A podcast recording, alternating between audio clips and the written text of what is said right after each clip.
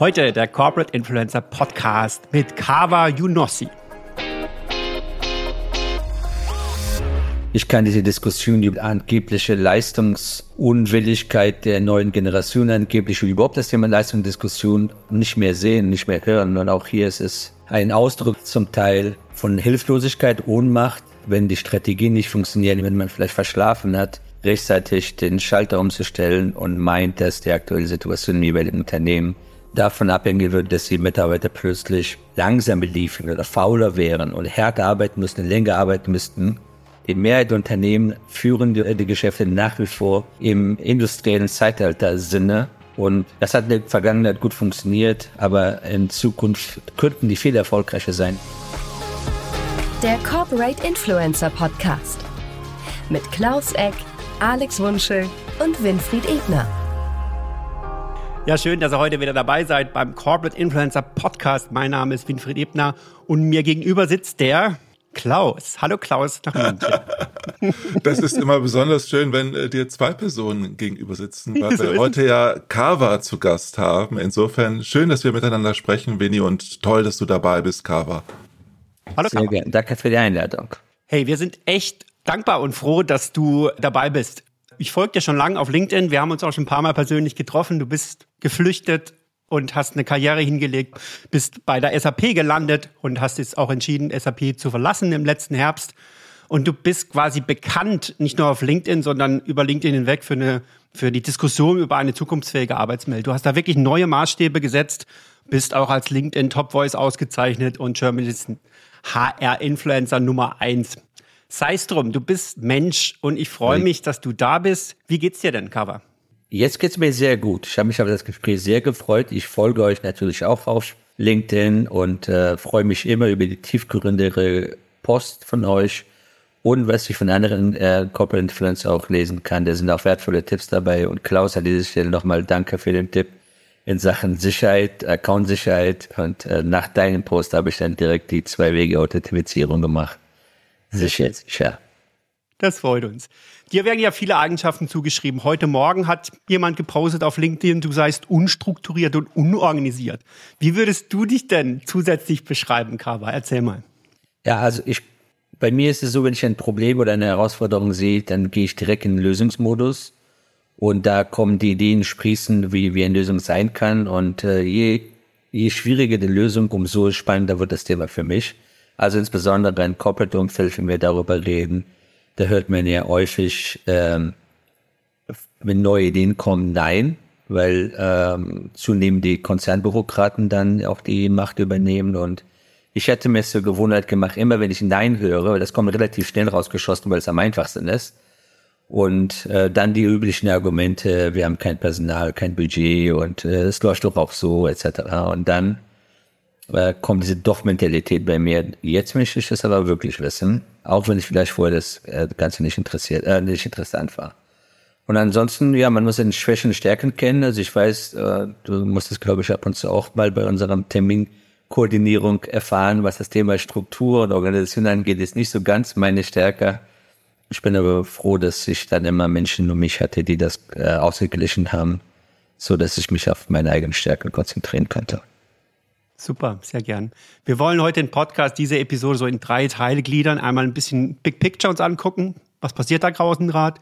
Dann auf das Thema dein, als deine Arbeit als Business Influencer, als besonderer Corporate Influencer und dann ein Blick aufs Jahr 2024. Von daher würde ich gerne in den ersten Part gehen. Klaus macht mit den zweiten Part und wenn wir uns nicht anhalten können, sprechen wir dazwischen und fragen. Okay. Der Arbeitsmarkt, wir hatten uns letzten Herbst ja auch kurz ausgetauscht was sind Dinge, die dir da auffallen? Aber besonders wenn es jetzt darum geht, hey, Arbeitnehmermarkt, also hier, äh, wir haben eine große Arbeiterlosigkeit und die Arbeitnehmer werden immer stärker. Wie ist dein Blick da drauf im Jahr 2024, Cover? Ja, also wenn man die aktuellen äh, Nachrichtenlager sich anschaut, ähm, dann hat man den Eindruck, dass wir eigentlich wieder ein paar Jahrzehnte zurückgefallen sind. Überall sieht man Pläne für Personalabbau, euphemistisch ausgedruckt, Restrukturierung ähm, auch in den Bereichen, wo man früher oder vor paar Monaten vielleicht auch gesagt hat, dass da händeringend dort Menschen gesucht werden, also gerade in IT-Bereichen, ähm, so dass man den Eindruck bekommen kann, dass das Thema mit dem Arbeitslosigkeit und Fachkräftemangel vielleicht doch ein Gerücht war und nicht weiß. Aber wir wissen auf Basis von Zahlen, Statistiken, dass das auf uns in Deutschland zukommen wird, zu rollen wird, äh, diese Situation. Und ich glaube, der Russlandkrieg gegen die Ukraine und äh, damit eingehende Folgen hat äh, die Entwicklung jetzt eingedämmt. Jetzt sind wir in einer gewissen Delle. Aber das soll die Unternehmen jetzt nicht in eine falsche Sicherheit wiegen, als wären sie in der gleichen Situation wie äh, zu Nachkriegszeiten, wo sie aus dem unendlichen Pool Personal bedienen konnten und Leute nach äh, Gutdünken vor der Tür sitzen und wieder einstellen konnten. Das wird nicht der Fall sein. Und Nichtsdestotrotz im Moment ist geprägt, meiner, äh, meiner Beobachtung nach, der ganze Markt von Retraditionalisierungstendenzen, wo man immer auf die alte Methoden zurückgreift, mehr Kontrolle, weniger Vertrauen, mehr Kostendisziplin, weniger People Experience. Und ähm, ich hoffe, dass es eine kurze Phase ist und wir Anfang von 20 spätestens eine andere Entwicklung sehen. Das drückt sich ja ein bisschen auch darin aus, da hast du ja auch viel drüber geschrieben, dass jetzt plötzlich alle wieder aus dem Homeoffice zurück ins Büro sollen, oder? Das ist zum Beispiel ein Aspekt davon, dass äh, plötzlich und mit nebulösen Begründungen, weil wir kennen ja die Studienlager, was äh, Einfluss von Homeoffice und Office-Arbeit und hybrides Arbeiten angeht. Aber beim bestimmten Managementkreisen, die sozialisiert wurden in Zeiten, als man jeden Tag ins Büro gekommen ist, zumindest die, deren Mitarbeiter jeden Tag ins Büro gekommen sind. Das kann man auch nicht verallgemeinern. Das ist, wenn ein Vorstand der Meinung ist, dass die Situation sich äh, massiv verschlechtert hat im Vergleich zur Vorpandemie, weil Vorpandemie alle im Büro waren, dann ist es auch ein bisschen eine verzerrte Wahrnehmung, weil natürlich schon Vorstände waren die meisten Leute immer da, deren Assistenten und Referenten etc. Aber hybrides Arbeiten oder früher ist Mobilarbeit ganz schlicht, ist ja kein Phänomen, das seit Pandemie oder seit Corona äh, ähm, herrscht, sondern viele Unternehmen wie man wie bei SAP und an anderen, wir hatten bereits 2016 oder 2018 ein äh, fast Recht auf Homeoffice eingerichtet gehabt.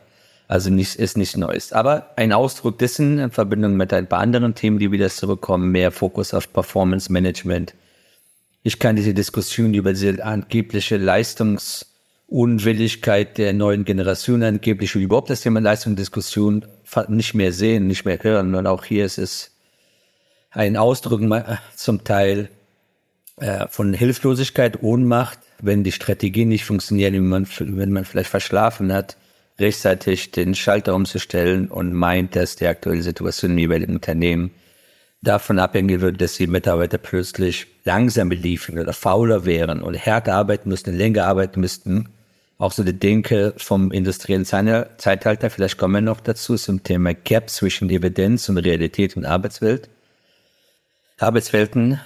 Ähm, und man kann ein Beispiel sich äh, ausmachen. Also wenn da in die Automobilbranche man sich anschaut und dort die eine oder andere jetzt die Mitarbeiter zu noch härteren noch äh, Arbeit auffordern, dann ist es äh, höchstens die halbe Wahrheit, vermutlich nicht mehr die halbe Wahrheit, weil das, äh, wenn die Industrie in Deutschland so in der Situation ist, wie sie ist, dann liegt es mit Sicherheit nicht daran, dass Mitarbeiter am Band langsam arbeiten, sondern dass die Strukturwandel äh, stattgefunden hat und manche vielleicht nicht rechtzeitig oder zügig reagiert haben und jetzt recht mhm. das.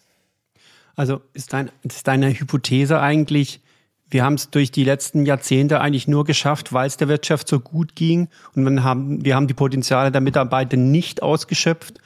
Ähm, und trotzdem geht es der Wirtschaft gut. Ist es so zusammengefasst?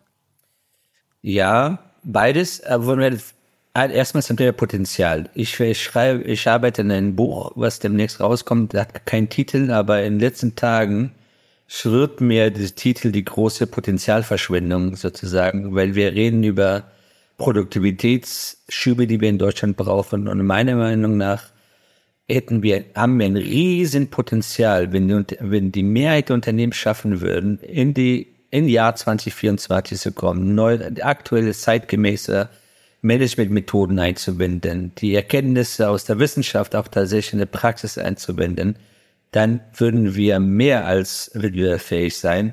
Und aus mein, meiner Beobachtung nach die Mehrheit der Unternehmen führen die Unternehmen die, Geschichte, äh, die Geschäfte nach wie vor im industriellen Zeitalter-Sinne.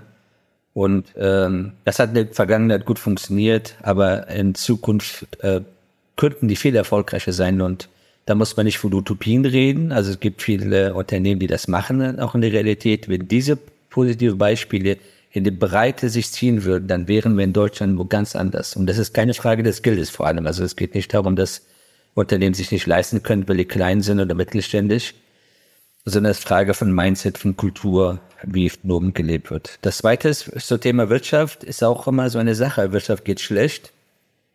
Wenn man sich einfach mal den Status quo anguckt, Rekorddividendenauszahlung 2023, wenn man die Margenentwicklung sich anschaut, zum Beispiel bei einem großen äh, Telekommunikationsanbieter im Moment oder bei einem Softwareanbieter, dann sieht, sehen die Geschäfte eigentlich sehr gut aus. Und da trotzdem wird gespart bis zum geht nicht mehr. Und da kommen wir in eine Situation, womit ich, ich mich vielleicht unbeliebt mache für meinen Arbeitgeber, dass es nicht darum geht, dass die Unternehmen, dass die Großen, zumindest das, was man in der Presse liest, gegen, gegen den schwarzen Null kämpfen, also gegen Verluste kämpfen, sondern es geht darum, die Margen, die man äh, erreicht hat, gerade durch die Pandemie, Sondereinflüsse, die man hatte, die, dass diese verteidigt werden sollen oder nochmal getoppt werden sollen, also auf der Jagd nach dem nächsten äh, Margen- und Gewinnrekord, wird auf der anderen Seite auf der äh, Kostentube massiv gedrückt und das, damit habe ich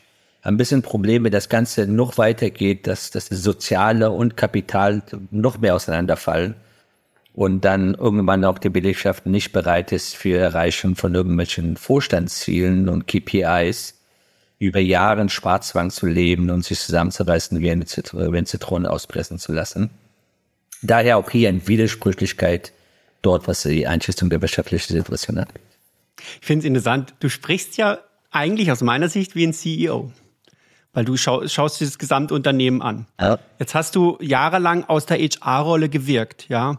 Und für mich, ganz offen, ich bin 2008 äh, in die Telekom gekommen. Ich habe ein schwaches Zentral-HR kennengelernt. Ja, viele ja. Angebote war uns in Deutschland völlig egal, was die gemacht haben. Ganz offen.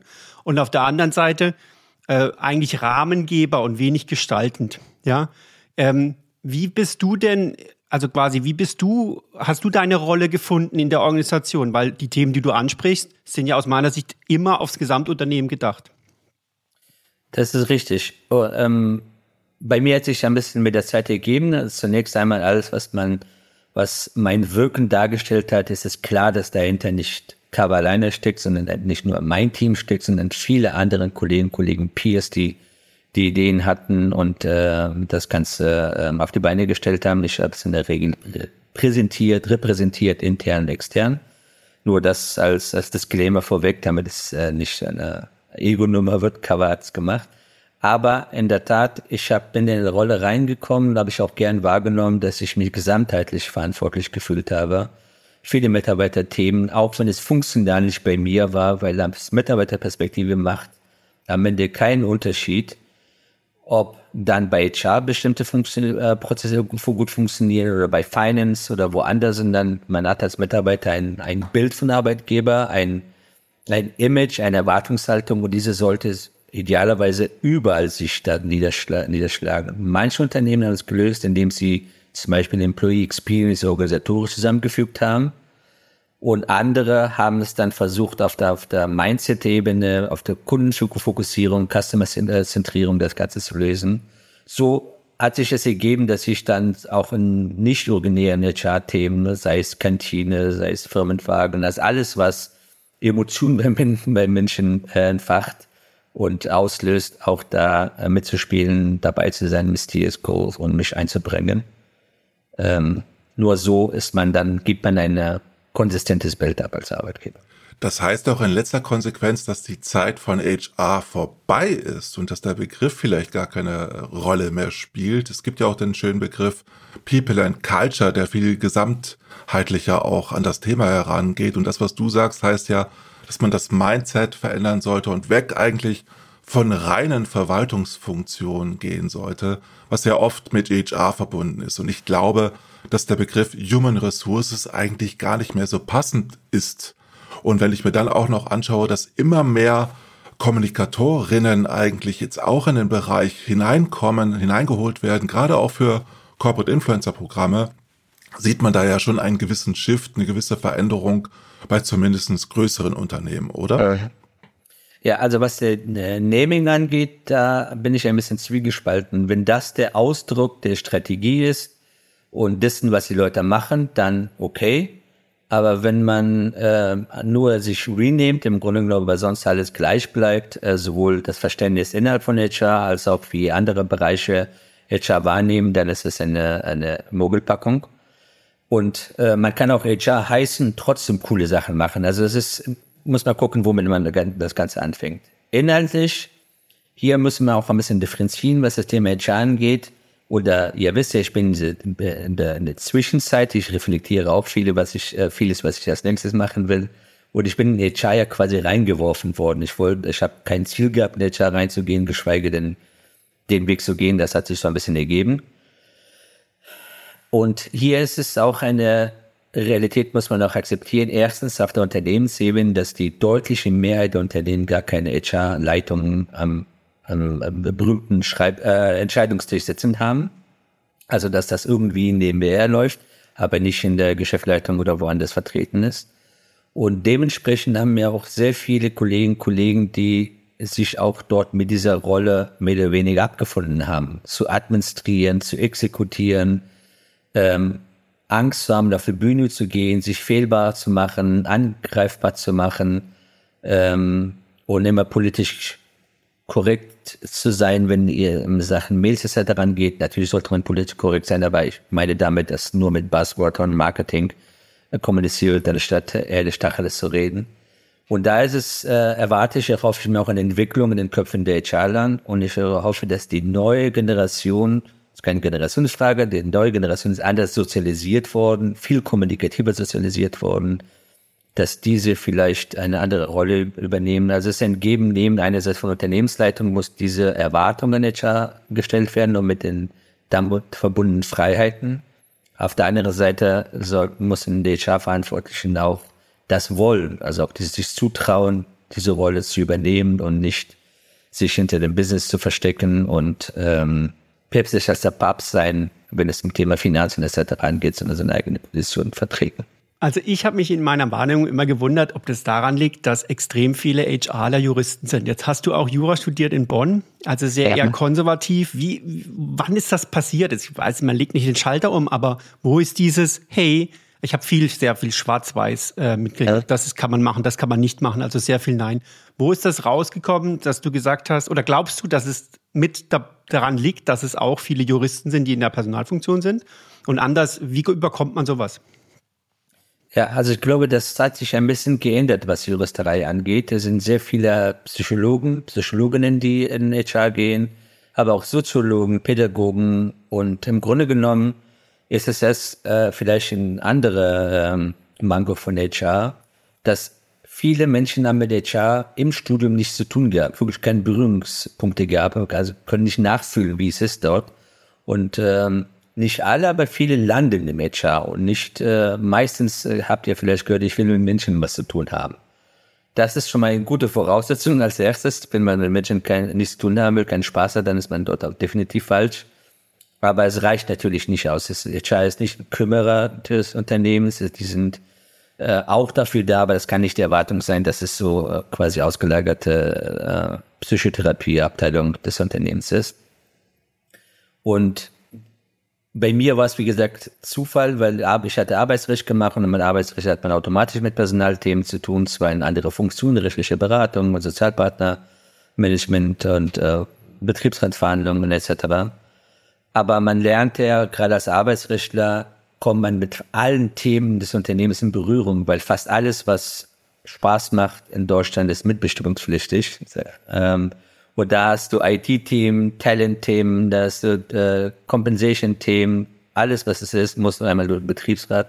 Man hat es aber nicht selbst entwickelt, man kommt in Berührung und durch die Diskussion äh, lernt man vieles und ähm, also bei mir war, wie gesagt, jetzt nicht der Grund, war ja wie immer Zufälle, die sich ergeben, wie ich im Personalbereich gelandet bin. Aber zurück zu deiner Frage zu kommen, Juristerei eher weniger spielt eine Rolle, sondern ist es immer, welches Verständnis habe ich als, als HR-Leader und was wird mir gestattet auch von Unternehmensleitung, ja. inwieweit okay. ich mich entfalten darf. Ich würde da gerne eine Community-Frage ähm, anflechten. Wir haben gestern ähm. im Corporate Influencer Club gefragt, welche Frage wollt ihr Carver stellen? Und eine ist von Pavel, der hat gesagt, wie, in welcher Form findet der Austausch unter den äh, HR-Verantwortlichen in Deutschland statt? Also wo bekommst du Inspiration und wo lernen die Personalchefinnen voneinander? Gibt es da also Organisationen? Ja. Gibt es natürlich einige Organisationen, Verbände und ich bin im Präsidium von Bundesverband der Personalmanager. Das kann ich sehr empfehlen. Fast 5000 äh, Mitglieder des Verband und dort gibt es regionale ähm, ähm, Gruppen und dann fachspezifische Gruppen zum Thema Diversity, Arbeitsrecht etc. Dort findet der Austausch statt. Das Gute daran ist, da kommen, kommen Menschen für verschiedene Branchen und Unternehmensgrößen zusammen und können sich austauschen. Und äh, darüber, über die Arbeit im, über das Verband der Personalmanager bekommen einen sehr guten Einblick in die Querschnitte der äh, HR-Welt in Deutschland. Ansonsten natürlich über meine persönlichen Netzwerke. Also bin mit viel Personaler im Gespräch, in Kontakt, sei es in Form von Austausch, sei es in Form von Beratung neuerdings auch und da bekommt man ein, ein Gefühl ein bisschen, was in der Fläche passiert. Und letztendlich ist es ja auch so, dass du sehr aktiv auf LinkedIn bist und sicherlich auch in vielen Communities auch mitwirkst. Und da finde ich es ja ganz spannend, wie viel Follower du jetzt insgesamt auf LinkedIn hast. Das sind ja mittlerweile über 103.000 Followerinnen, die du auf äh, LinkedIn hast die du erreichst mit deinen Themen. Und dadurch kommst du natürlich auch auf hohe Zahlen. Darüber hinaus bist du ja als Speaker schon lange Zeit unterwegs und sehr aktiv. Wie erklärst du dir eigentlich deinen Erfolg im Personal Branding? Wie hat das angefangen für dich, dass du plötzlich so mehr als 10, 20, 30.000 Follower hattest und plötzlich auch gefragt warst als Speaker? Ja, also ich kann es mir nach wie vor nicht erklären. Ich weiß auch nicht, warum Leute mir folgen wollen äh, nicht äh, anderen Menschen, die äh, Besseres und Wichtigeres zu, zu sagen haben. Ich habe die Geschichte erzählt, äh, irgendwann 2015, 16 hat mein damaliger früherer Chef hat gesagt, im Social Media das ist auch wichtig, LinkedIn sollten wir was machen. Und äh, wenn ein Konzern man sowas macht, dann gibt es einen Plan und dann müssen jede Personalleiter dann einmal im Monat einen Artikel veröffentlichen. Damals gab es Artikel, äh, war üblich und nicht die Post. Und dann musste ich das machen. Ich hatte keine Lust, weil es war aufwendig, Quellenrecherche, irgendwas schreiben, nicht jedes im Schreiben geboren. Aber durch dritte Mahnung muss ich das machen. Also habe ich das dann gemacht. Meist habe ich natürlich meine Mitarbeiter hinzugezogen, die mir dabei geholfen haben, damit diese Pflicht erledigt ist. Und als irgendwann der Druck groß wurde und äh, ich schnell was machen musste, weil ich die Fristen verpennt habe, habe ich dann einfach ein Post abgesetzt über das, was in dem Moment ohnehin damals bei der Arbeit, äh, womit wir uns beschäftigt haben, um zu sagen, dann. Und dann habe ich mich gewundert, dass diese Post, das damals waren, glaube ich, 150 Leute haben es geguckt, nicht geliked. Und da waren vier oder fünf. Ich war so happy. Ich bin nach Hause gekommen, sie gescherzt. 150 Leute haben meinen Post geguckt und dann auch eigene geliked und so. Und dann war das so einfach, dass es quasi im Grunde genommen, ich muss nur spiegeln, was ich mache. Kein großer Aufwand.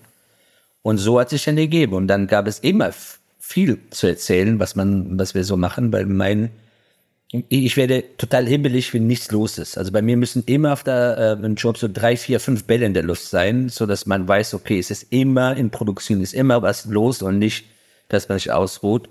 Und das kann man sehr gut verwenden. Erstmal die Überlegung, ob man etwas macht, kann man dann Feedback holen über Social Media, aber auch intern kann man das machen.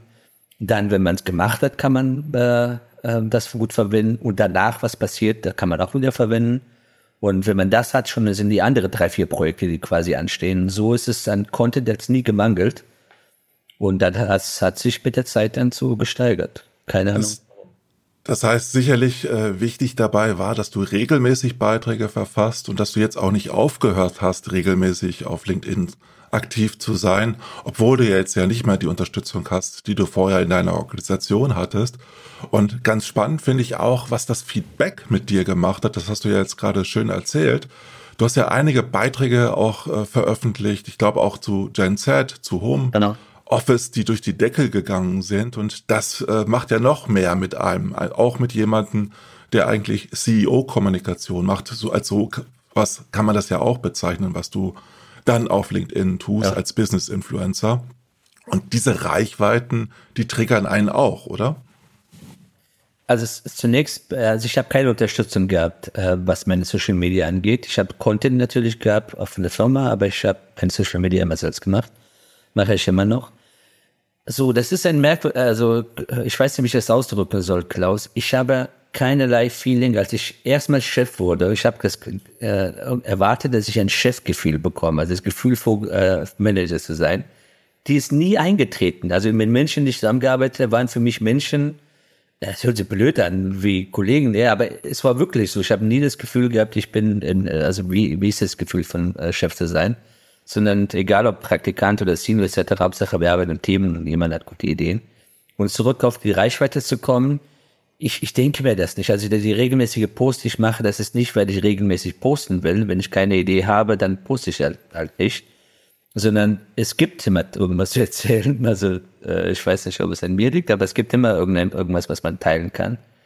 Aber ich stelle mir nicht vor, wie viele Leute das lesen und äh, dass ich zweimal überlegen muss, was das Thema Verantwortung, meine Verantwortung angeht. Wo ein Post gut abgeht, ist für mich eher ein Signal, dass es äh, einen Nerv getroffen hat ähm, und die Menschen beschäftigt.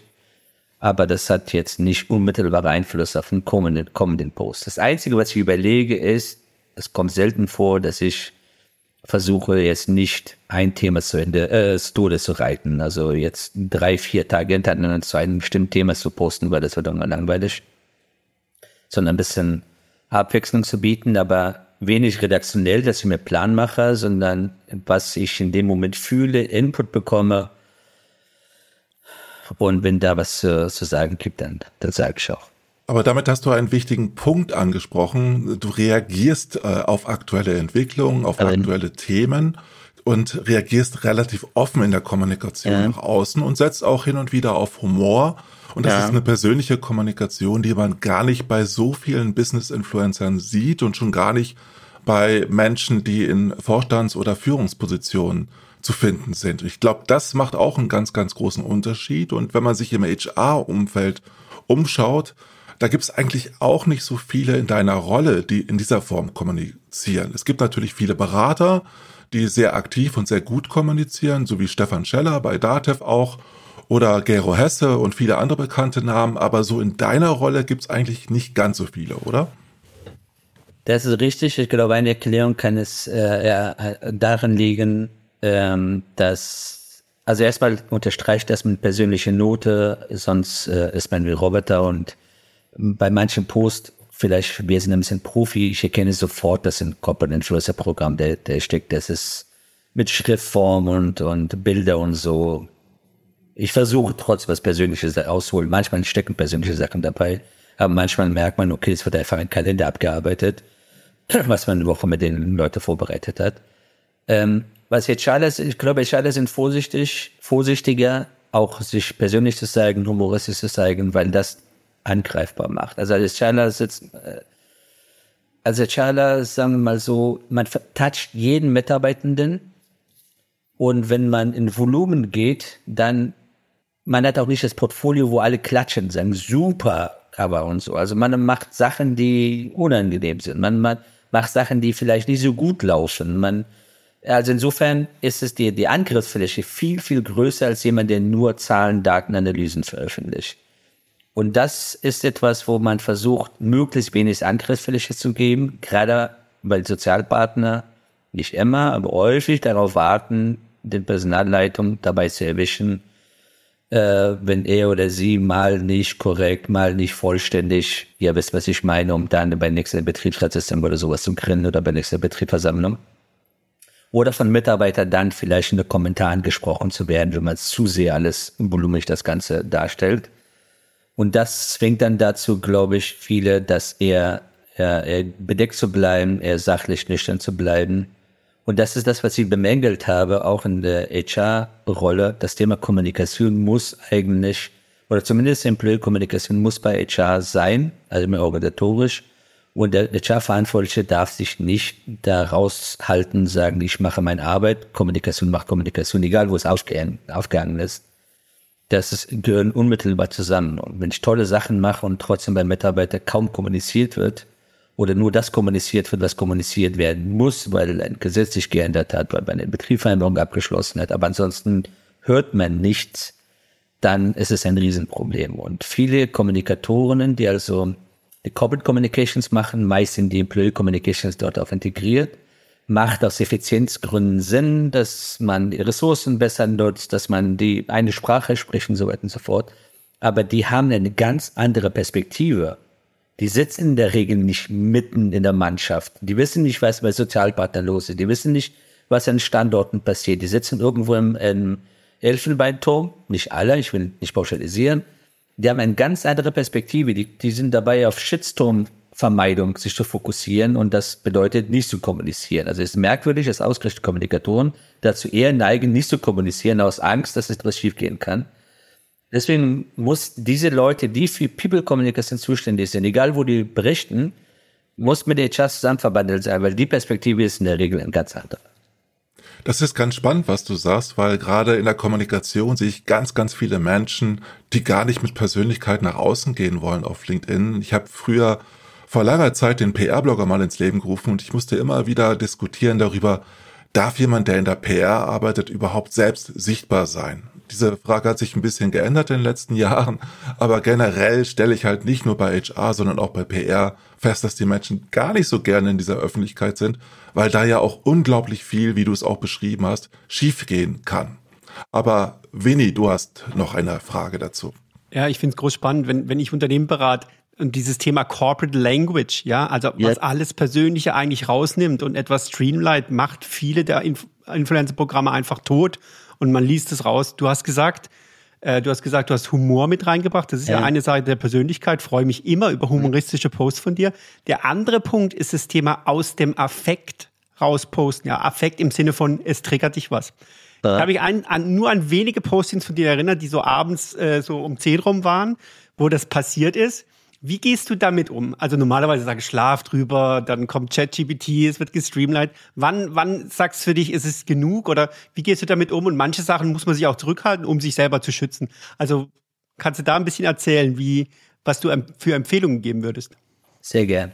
Also was ich, äh, was vorhin Klaus gesagt hat, immer aktuelle Themen aufgreifen. Was ich vermeide, ist Empörungspost abzusetzen, weil damit kann man relativ schnell äh, Likes sammeln. Ich nenne das nur billige Likes, das ist so, bringt nichts, so leere Kalorien. Und äh, meistens liegt man auch falsch, also weil bis ein Sachverhalt aufgeklärt ist, wenn ein rassistischer Vorfall da ist, meist ist die Wahrheit anders als in kurzen äh, Social Media Posts man sich empören kann. Also davon versuche ich, äh, also es triggert mich auch nicht. Also es gibt manche, die darauf nur warten, dass irgendein irgendein äh, Skandal passiert, Scheinskandal und dann gehen die davon ab. Das triggert mich nicht, mache ich auch nicht. Die Post, die du meinst, äh, Winfried, so abends 10 Uhr oder sowas, das in der Tat aus der Laune heraus passiert, äh, passiert es halt auch weniger aus Affekt heraus. Ich kann mich nur erinnern, einmal habe ich dann gedacht, diese stille Leser angeblich. Und da habe ich gesagt, bist du stille Leser, melde dich. Ich will doch wissen, welche Leute es äh, noch sind, die ich äh, nicht auf dem Radar habe. Oder einmal abends auf hatte ich einen Einfall gehabt, wo sind die Leute, die im Moment meinen Post lesen? Die sind doch mit Sicherheit nicht alle in Deutschland. Das ist irgendwo in dem Moment. Und dann teilt euch doch mit. Vielleicht sitzen die im Post, Arbeit, Post um zwei Uhr Nacht, vielleicht sind Australien, Japan und so. Das sind eher auch eigentlich Fun-Posts, ähm, die ich da absetze. Aber in der Regel ähm, triggern Sachen, die mich triggern, Früher habe ich noch nicht mal bei Twitter gemacht. Also da lasse ich erstmal laufen und ich überlege mir, Winnie überhaupt, was habe ich zu sagen. Also wenn ich nichts zu sagen habe, dann lasse ich das. Ja, aber langsam. Ich würde da gerne einmal kurz reingehen, weil dieses, die, die Logik von Top-Management ist immer, ich habe zu senden.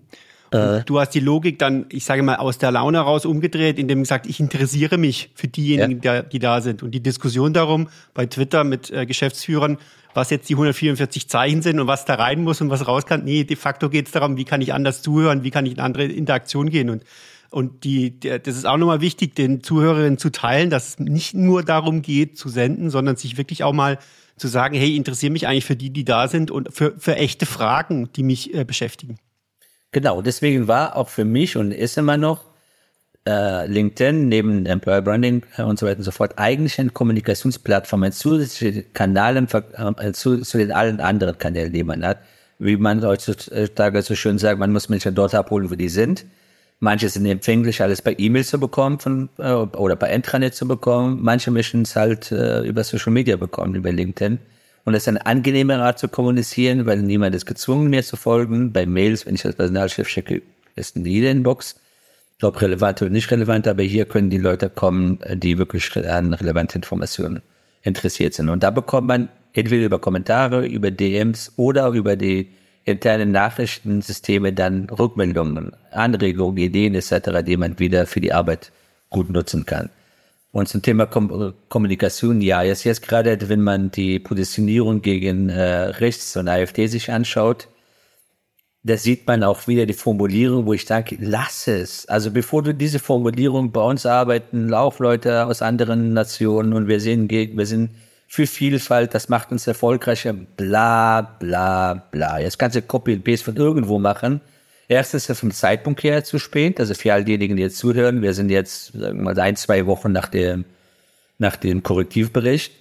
Wer jetzt aus der Deckung kommt, habe ich glaube ich schon bei Thread äh, gestern gesagt, kann auch gleich wegbleiben, weil jetzt äh, sind die Tore auf und jetzt äh, fühlt sich jeder mutig. Besser als gar nicht natürlich. Aber hier gerade in den Momenten, und jetzt ist meine Erfahrung, Moments that matter, aber anders als man da drunter versteht, in Momenten, wo was für den Menschen etwas wirklich bedeutet, diese Momente, da sollte Arbeitgeber da sein und dann Stellung beziehen. Das war Corona, natürlich haben alle geglänzt. Russlandkrieg haben wenige geglänzt. Nach einer Woche, ich kann mich erinnern, ich war sprachlos, ich konnte nicht unserem Sohn erklären, wir reden über Atombomben, Krieg und so, und das, so ging es allen. Einige Arbeitgeber haben äh, wohl verboten damals laut Presse darüber zu reden während der Arbeitszeit. Ich habe gesagt, das ist total blöd. Wir müssen genau im Gegenteil. Plattform schaffen, Leute einladen, Experten einladen. Die Leute müssen reden. Diese waren in Homeoffice auch überwiegend. Das muss raus, geordnet werden und äh, untereinander sich solidarisieren. Und solche Momente bleiben bei den Menschen hängen. Wenn wir über Politikspiegels reden, dann ist es ein Teil davon, so ein Wow-Moment, wo man ich zitiere, Feedback bekommen habe, dass mein Mann zum Beispiel, wenn eine Kollegin sitzt da und hat so einen offenen Mund, sein Arbeitgeber würde nie auf die Idee kommen, sowas während der Arbeitszeit anzubieten. Aber jetzt weiß ich, warum ich bei diesem Arbeitgeber bin und äh, warum ich mich da loyal fühle. Und solche Mitarbeiter kann man auch mit Geld oder sonst was ködern. Das ist natürlich wunderbar, wenn jemand wie du als Business Influencer mit weit über 100.000 Followern seine Reichweite auch verwendet, um zu Haltungsfragen stellen, Stellung zu beziehen und deutlich Position auch äh, gegen die AfD einzunehmen. Das fällt vielen Mitarbeitern in den Organisationen natürlich auch leichter, wenn sie solche Vorbilder wie dich sehen oder wenn der CEO oder andere Vorstände das machen. Aber was gleichzeitig ja passiert, ist, dass in dem Regelwerk, in den Guidelines und an vielen anderen Stellen drin steht, sei nicht politisch, äh, halte dich zurück, sei vorsichtig. Also der Mut zur Persönlichkeit wird nicht unbedingt von Organisationen gefördert. Und vielleicht brauchen wir noch mehr Vorbilder und auch wenn das zwei Wochen zu spät ist, weil Leute jetzt einfach draufsetzen, ist es ja gut, dass Menschen sich bewegen ja. und zumindestens jetzt Stellung zeigen, ganz klar sich für Demokratie einsetzen. Also da halte ich das schon äh, sehe ich das schon als etwas Wertvolles äh, an. Und wie müssen vielleicht Unternehmen, müssen sich Unternehmen sich auch als gesellschaftliche Plattform wahrnehmen und darüber mehr nach innen kommunizieren und kommt da nicht HR auch eine neue spannende Rolle neben der Kommunikation zu? So ist es. Das ist die These 7 von Bundesverband der Personalmanager. Demnächst wird auch ein Session dazu geben, über Debattenkultur zu sprechen, über No-Gos im Betrieb zu sprechen und die Rolle von HR hier moderierend einzuwirken, aber auch klare Grenzen zu zeigen, was nicht in No-Go-Sachen am Arbeitsplatz, dass, äh, dass das nicht toleriert wird. In erster Linie müssen diese äh, Debatten innerbetrieblich erfolgen. Wenn die Menschen da draußen darüber schreiben, umso besser. Diese restrikt restriktive Handhabung liegt auch wieder mal mit dem zusammen, dass man Angst hat vor Shitstorm, Angst hat, dass Mitarbeiter vielleicht äh, nicht die richtigen Worte erwähnen oder vielleicht selber auch äh, extreme äh, Positionen vertreten. Und da bin ich ein bisschen gechillt. Und da sage ich erst, äh, wenn da tatsächlich die, die, das Risiko besteht, dann handle ich. Weil im Zweifel vertraue ich das den allermeisten, die wissen schon, wie sich, wie man sich auf Social Media verhält. Wenn dann der eine andere sich im Ton vergreift oder gar extremistische Positionen einnimmt, dann kann ich ja gezielt eingreifen, eingreifen und sagen, Klaus, dieser Post geht gar nicht. Ist what auch immer. Anstatt allen Geiselhaft zu nehmen, klein zu halten und den Mund zu verbieten. Ja, danke, Cover. Ähm, es ist interessant, weil wir sprechen auch in unserem Corporate Influencer Buch darüber, Innenvernetzung stärken, um nach außen wirken zu können. Da würde ich gerne noch ähm, eine ne Community-Frage einbringen von der Nancy Leuteritz. Wie wurde deine HR-Influencer-Tätigkeit denn bei deinen Mitarbeiterinnen wahrgenommen? Also war das eine Waage oder war es extrem positiv? Gab es auch negative Sachen? Wie hast, äh, was hast du da an Feedback gekriegt? Es ist immer, wenn man sich auf der Bühne stellt, äh, kann man nicht davon ausgehen, in einem großen Unternehmen, dass alle Beifall leisten. Man kann nicht alle Geschmäcker in Ton, in Inhalt etc. treffen, ähm, so dass es äh, vermessen wäre zu sagen, alle haben Beifall geleistet. Das war nicht der Fall. Aber wenn ich jetzt ähm, einfach mal die Kommentare wiedergebe, die und Kollegen aus meinem Team auf meinen Post hinterlegt haben und danach äh, öffentlich und danach geschrieben und nach beim Ausscheiden, dann war es schon so, dass sie das Gefühl hatten, dass das, was ich da mache, die deren Arbeit sichtbar macht. Die stolz sind auf das, was sie machen, dass sie cool sind, cooler wirken, als, als äh, wenn äh, das Ganze nicht da gewesen wäre. Und äh, klar gibt's, äh, gab es auch welche, die vielleicht jetzt nicht so ein großer Fan waren, aber jetzt nicht in der Maße, dass ich jetzt tatsächlich einen Diskussionspunkt hatte, hätte oder erklären musste, sondern ähm, ich habe das gemacht und äh, die, die absolute Mehrheit, die haben es darüber schon, übrigens auch selbst die Sozialpartner, die normalerweise kritisch sind, haben auch den Vorteil dann auch erkannt und auch ähm, gibt es auch einige Posts mit, von mir mit denen gemeinsam, wo, ich versucht habe, ein bisschen deren Arbeit zu. Noch eine letzte Community-Frage, der Alex Lügen fragt. Du hast ja am Schwerpunkt äh, immer Deutsch oder vor allem Deutsch kommuniziert. Gab es da einen Konflikt mit einem so internationalen Konzern wie die SAP? Äh, oder gibt es irgendwelche Empfehlungen, was du sagen würdest, äh, in welcher Sprache man kommunizieren sollte? Ja, also ich hatte bis, äh, bis 22, Mitte 22 war ich für Deutschland zuständig. Habe ich auch, auch überwiegend auf Deutsch dann auch kommuniziert, teilweise auch auf Englisch, weil wir auch natürlich äh, englische Kollegen hier haben. Intern natürlich immer bilingual, immer Deutsch und Englisch war die Kommunikation. Wenn es um Mails etc. geht, das ist klar. Und als ich dann die globale Rolle hatte, also für weltweit zuständig war, dann habe ich auch auf Englisch geswitcht. Aber ich war dann immer noch für Deutschland zuständig bis zum Schluss, aber trotzdem häufiger auf Deutsch, weil immer noch ist mein Kernklientel hier. Ich bin immer noch für Deutschland zuständig. Und wenn ein Personalleiter in Italien ist, äh, dann erwarte ich auch, dass zwar Englisch kommuniziert, aber trotzdem den italienischen Markt im Blick hat und auch Italienisch kommuniziert, um dort äh, relevant zu bleiben. Also es hängt vom Thema ab bei mir. Also manche Themen äh, mache ich auf Englisch, manche auf Deutsch. Da meine größte Followerschaft aus den Dachregionen kommt, mhm habe ich, merke ich den Unterschied, dass die englischen Posts, die Interaktion niedriger ausfallen, weil viele sich nicht trauen zu kommentieren und zu diskutieren in der Art und Weise, wie sie es auf Deutsch vielleicht machen würden. Und aber ich habe auch viele Follower im Ausland, deswegen ab und zu mache ich auch auf, auf Englisch, äh, wenn ich gerade weiß, dass das Relevanz für außerhalb von Deutschland hat, damit diese auch die Möglichkeit haben, äh, zu interagieren. Aber dadurch, dass sie bei LinkedIn diese Übersetzungsfunktion äh, gibt, was eigentlich relativ auch gut ist und dass man äh, Copy und Paste machen muss, ist das, äh, ich habe sehr viele Likes und auch Kommentare von vom Ausland, von meinen Ex-Kollegen, Kollegen, äh, die auf das Thema eingehen, weil sie einfach sich übersetzen lassen.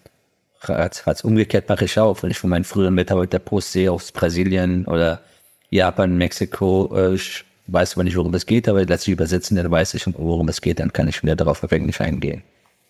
Vielleicht, Kava, wird das ja sowieso in Zukunft viel leichter, weil die KI es ermöglicht oder LinkedIn es ermöglicht, mittels KI, dass wir sowieso in unserer jeweiligen Sprache die Postings sehen. Da gibt's schon Experimente, die ich bei LinkedIn wahrgenommen habe. Ja. Aber was verändert sich eigentlich aus deiner Sicht äh, durch äh, die neuen Möglichkeiten mit der KI für HR? Gibt's da große Veränderungen? Ich weiß halt, dass viele sich äh, sowohl in der Kommunikation wie auch in HR doch recht schwer tun mit der KI oder überschätze ich das oder unterschätze ich das? Also lass uns über KI sprechen, einmal KI im Kontext mit Social Media, LinkedIn und einmal von HR. Ich will mit Social Media anfangen. Es hat so ein bisschen, ist ein bisschen anrüchig, wenn die Leute äh, ChatGPT benutzen. Und das sehe ich gar nicht. Also was komplett blöd ist, von ChatGPT Copy und Paste zu machen. Mittlerweile merkt man auch ohne Software, was von ChatGPT kommt, was nicht. Von bestimmten Merkmalen dass selbst wenn die Botschaft relevant ist, zumindest für mich, entwertet es ein bisschen, wenn man gar keine persönliche Mühe gesehen hat. Aber ChatGPT zu nutzen oder ähnliche Tools, das ist für mich nichts anderes, als wenn ich etwas sch schreibe und dann eine Communications-Kollegin gebe, sagen, kannst du mal drüber gucken einfach. Das ist ein bisschen glattes, ob es äh, gerade wenn ich kann nicht so gut Deutsch, also Artikel ver verwechsel ich etc. Das habe ich in der Vergangenheit auch gemacht, wenn es wichtig war. Das ist ein Hilfstool, wie jedes andere Hilfstool, ist auch völlig äh, aus meiner Sicht zulässig, wenn man da äh, sich unterstützen lässt, weil nicht jedes als Journalist geboren und äh, wenn das besser machen kann, warum nicht? Und so sollte auch die Rolle von KI sein als ein Assistenztool. Header von HR. Also erstmal mit KI, da ist im Moment ein Riesenhype, der Erwartungshaltung ist riesig, was KI niemals erfüllen kann. Und sobald man vergisst, dass KI im Grunde genommen nicht das ist, was wir früher Machine Learning gesagt haben, äh, genannt haben, und ähm, wenn es um Thema Strukturen geht, es zu erkennen, äh, also wer in Richtungswesen arbeitet, Richtung Eingang, Ausgang etc., für die ist relevant, super, das äh, führt zu enorme Erleichterung der Arbeit, wenn man das Ganze nicht manuell machen muss und dann Kay das Ganze macht. Aber letztendlich, wenn es um, um, um Entstehung von Neuem geht, wenn es um, äh, um Innovation geht, kritisches Denken geht, da da kann KI nicht helfen. Ein KI in der Regel kann nicht analysieren. In der Regel, Regel haben ChatGPT und Co. keine Datenbanken noch äh, angeschlossen, wo man nur über die Sachen aufgreifen kann. Dafür ist es äh, total falsch. Aber dort, wo, wo es äh, darum geht, aus den Strukturen Erkenntnisse zu gewinnen oder sich inspirieren zu lassen, weil manchmal äh, kommt man auf Ideen, während man mit ChatGPT zum Beispiel interagiert, auf die man früher vielleicht nicht gekommen wäre. Und darauf kann man entsprechend anknüpfen. Und im Arbeitswesen, glaube ich, gab es schon viele, die da eingesetzt haben vorher. Und jetzt wird natürlich viel natürlicher, gerade in Interaktion mit Mitarbeitern, wenn es um, um transaktionale Arbeit ging. Also bis jetzt haben viele Callcenter gehabt in Niedriglohnländer. Und dort wird auch die Arbeitsplätze knapp, also da ist in Tschechien und Philippinen etc. Dort ist, äh, kommt auch der äh, Fachkräftemangel dazu. Und wenn man einen äh, People Experience im Sinne von 24 Stunden rund um die Uhr anbieten will, das mindestens oder sogar besser ist bei Menschen. Das hat man gemacht und macht man es auch immer. Das ist klar, dass ich jetzt immer, wenn ich meine, meine Gehaltsabrechnung sehen will oder meinen Zeitnachweis etc. und dann ist sofort bekomme und nicht erst mal am nächsten Tag von einem Mitarbeiter und das ist auch vielleicht sogar falsch etc. Da, oder, oder im Recruiting, man bekommt, viele große Konzerne bekommen da wenige Stellen, die haben hunderte, tausende Bewerbungen. Das ist unmöglich, alle diese Sichten und wenn man eine passende Position hat, den richtigen Match zu finden, da kann KI enorm helfen, ähm, die Arbeit zu erleichtern. Es kann ja vor allen Dingen auch die Bewerbungsprozesse beschleunigen. Das ist ja oft äh, eine Unsitte, dass es Monate manchmal dauert, bis ein Bewerber oder eine Bewerberin eine Antwort vom äh, Arbeitgeber bekommt. Da muss Und, man ja, ja. ja. Da würde ich gerne auch ein bisschen differenzieren. Erstens, die arme Recruiterinnen und Recruiter, die sind bei Großunternehmen, bei kleinen, die sind froh, wenn die über eine Bewerbung bekommen. Aber bei Großunternehmen reden wir über hunderttausende Bewerbungen. Allein der Johannes Klisch bei Snox, der sagt, er kriegt für seine Startup 800 bis 900 Bewerbungen im Monat.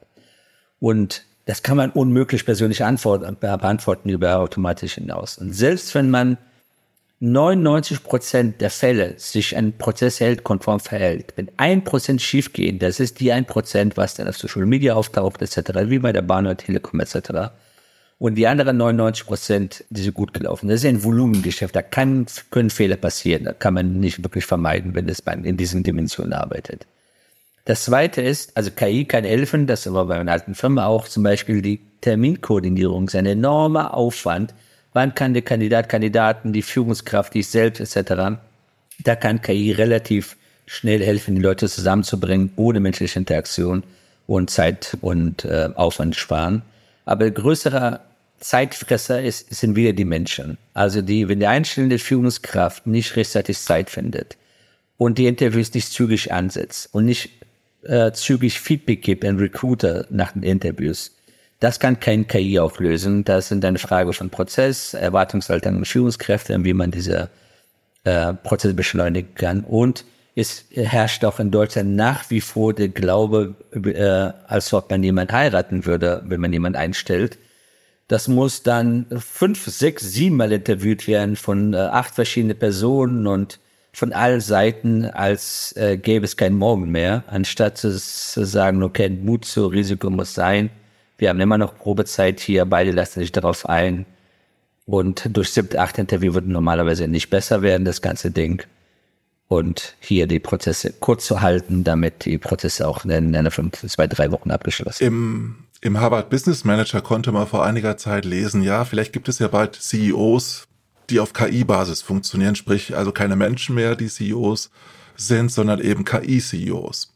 Und äh, ich glaube jetzt auch nicht dran, dass wir das so schnell sehen werden. Aber was glaubst du denn, was es für andere Innovationen, Veränderungen in den nächsten Jahren äh, geben könnte in HR? Was erwartest du, was da die größten Innovationen und Entwicklungen sein könnten? Ich, ich hoffe, dass es einen Riesenschub gibt äh, in Sachen Schließen von Gaps zwischen der Wissenschaft, Evidenz und äh, der Realität in von HR. Vor lauter Bäume sieht man manchmal den Wald nicht. Da ist so viel zu tun, so viel manuelle, so Ressourcen sind so knapp, dass man gar nicht dazu kommt, über People Experience, über, über Motivation, über Loyalität, über Wow-Effekte zu sprechen. Also was kann ich machen, dass ein Klaus Spaß bei der Arbeit hat? Und wir wissen, äh, gegen Menschen, die Spaß haben, gewinnt man nicht. Dazu kommt man gar nicht als Arbeitgeber, als HR, weil man mit Daily Business äh, beschäftigt ist. Wenn die Unternehmen die notwendige Digitalisierung durchführen, weil es manche Unternehmen haben immer noch Papier und Stift, wenn es um Thema Urlaubsanträge etc. angeht, so dass dann bei gleichbleibenden Ressourcen des Unternehmens für HR zur Verfügung stellt, durch Einsatz von KI mehr übrig bleibt, sich auch darüber Gedanken zu machen. Also wie, und das Thema Spaß, sage ich wirklich ernsthaft, das wird so massiv unterschätzt im Arbeitswelt, was für eine Produktivitätsschub Spaß bei der Arbeit bringt. Und wenn das schafft, dass Leute an der Arbeit Spaß haben, bei der Arbeit Spaß haben und äh, Brand 1 Spaß, sehr schön, genau, äh, Winfried. Und äh, andere Maßnahmen zu probieren. Zum Beispiel bei, äh, bei meinem letzten Arbeitgeber gab es eine Mitarbeiterinitiative, die haben ähm, Lunchbeat ins Leben gerufen. Mittagszeit statt statt nur zu mampfen, das äh, Tanzbein zu schwingen. Und wenn danach dann rausgeht, nach diesem Tanzding, da ist man ganz andere Motivation hat man da, äh, damit. Also auf jeden Fall, wenn wir auf deine Frage zurückzukommen, wenn wir schaffen, das, was Wissenschaft schon jetzt weiß, wie man motiviert Menschen, wie man Menschen demotiviert, wie man Change treibt, wie man Change nicht treiben soll, wie man äh, ähm, aus den wenigen Zeit die äh, Menschen zur Verfügung haben, das Maximum rausholt, und diese Ressourcen, die HR zur Verfügung hat, weil alles andere administrative durch Tools äh, gemanagt werden, dann sind wir einen riesen Schritt weiter. Das heißt, es kommt weiterhin auf uns Menschen an und wir haben in unserem Podcast auch immer Spaß und Winnie hat gerade vorhin eine Brand 1 hochgehalten. Das war der Hack im Podcast, was man nicht sehen konnte beim Hören.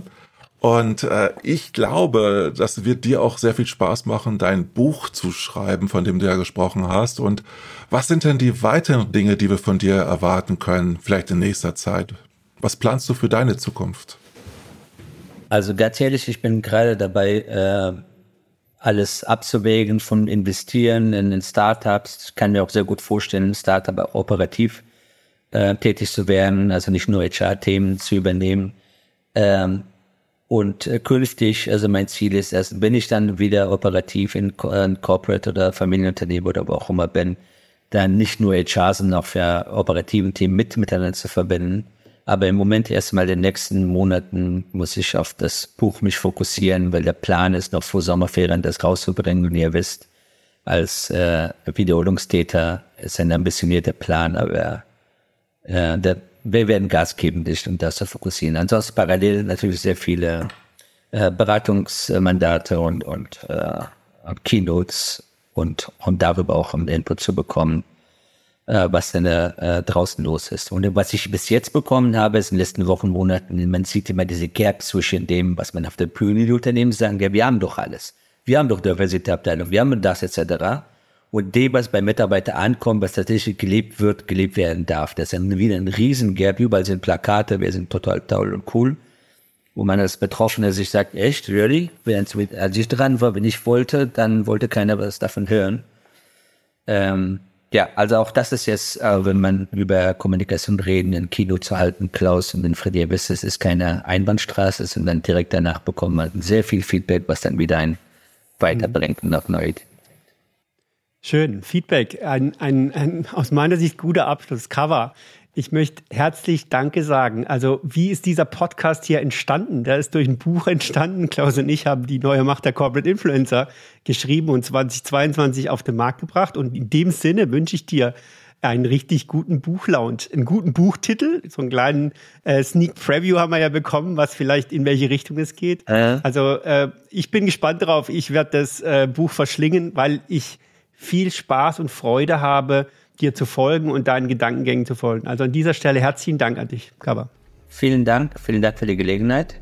Ja, vielen Dank, Kava, auch von meiner Seite. Es hat sehr viel Spaß gemacht und ich denke, dass wir uns äh, vorher hören, bevor du 150.000 Follower hast. Insofern bin ich ganz gespannt. Es ist meine Erwartung nach dem Podcast, dass die restliche von 40.000 noch dazu kommen. Ganz schnell. Wir tun unser Bestes. Mach's gut, Kava. Ciao. Ja, Dankeschön. Ciao, ciao. Tschüss. Ciao. Das war der Corporate Influencer Podcast mit Klaus, Winfried und Alex. Die Shownotes und alle weiteren Episoden findet ihr unter corporateinfluencerpodcast.de. Eine Produktion der Klangstelle. Feinste Hörstücke seit 2005. Tschüss.